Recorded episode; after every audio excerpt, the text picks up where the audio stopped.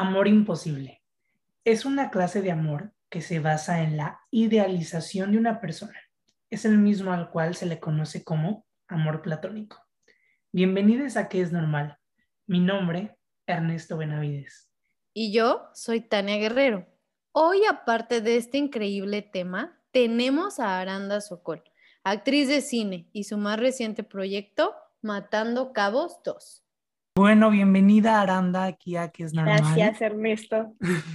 Estamos bien contentos porque estés con nosotros y bueno, es un placer tenerte.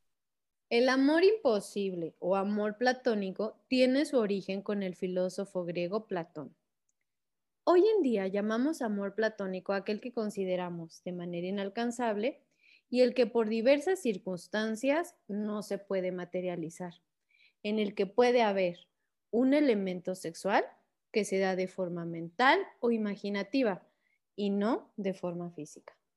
A ver, qué amor imposible, creo que todos hemos tenido uno. y este, no, pues yo te voy a contar, o sea, yo siempre, siempre, siempre me enamoro. Yo creo que siempre me llega a gustar a alguien. No creo que haya pasado un mes que no me guste a alguien. Y este, o vive en Puebla o vive no sé, en donde sea, en otro estado que no sea Ciudad de México.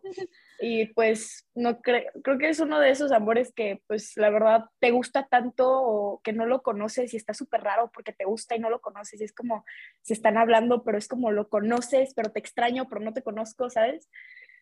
Eh, pero pues sí, he tenido un amor así medio imposible que es como uno que vive en Querétaro, que vive en Querétaro y me, o sea, lo había visto una vez así en toda mi vida. Pero me encantó, o sea, me encantó. O sea, lo vi una vez, me encantó. Yo sí, o sea, yo ya sabía que él, yo, no, o sea, yo no le importaba, ¿sabes? Que era como, pues, no me importa. Pero a mí, yo estaba enamorada desde el primer día.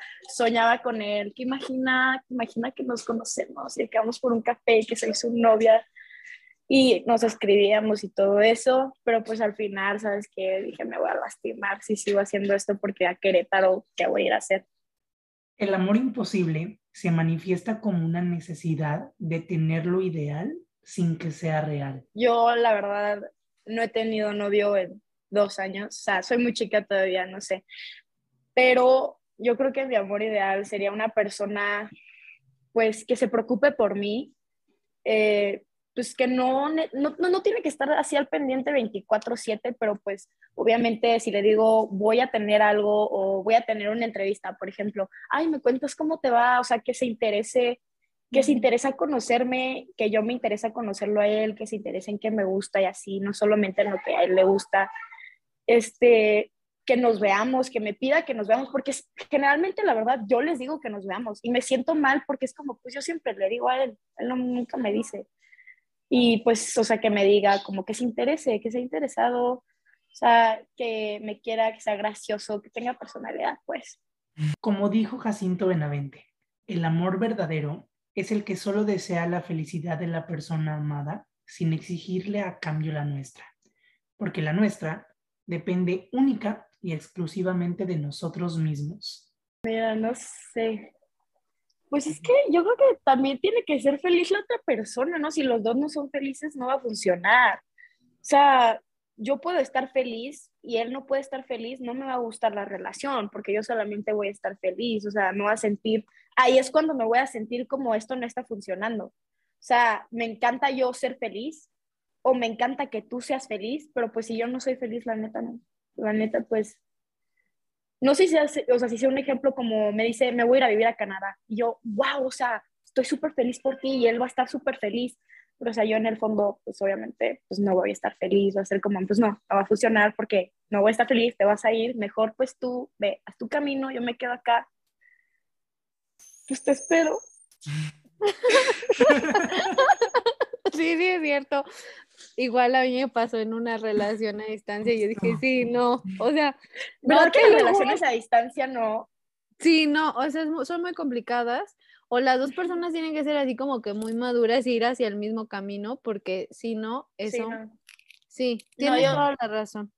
La verdad es que siempre uno va a salir súper lastimado, la verdad, la verdad, o sea, no es, o sea, se va a un país en donde tú no estás, o sea, no va a pensar en ti todo el tiempo, se va, he's gonna, o sea, sí, sí, exacto, va a conocer otras personas y va a interactuar con gente diferente, sí, sí, sí, tienes toda la razón, de verdad que sí, coincido totalmente. No manches, sí es cierto, o sea, no importa la edad, ¿sabes? O sea, el punto es lo que pienses, o sea, puedes tener 50 años y seguir siendo una persona inmadura, o sea, tiene mucho que ver cómo pienses y qué es lo que quieras de tu vida. Y qué padre que tú a los 15 pienses así, ¿sabes? O sea, que... ¿Sabes por qué creo?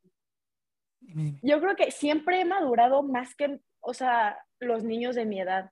No sé, y te digo, yo creo que estas experiencias las he tenido porque pues me he enamorado más y de las relaciones, te lo juro, aprendes muchísimo de, de todo, de la vida, de todo. Entonces, yo que me, siempre me enamoro coño, siempre. O sea, tengo un corazón de pollo. Entonces, que me enamoro, pues sabes que aprendo de eso y es como, órale, va, maduras, te lo juro, maduras. Mm.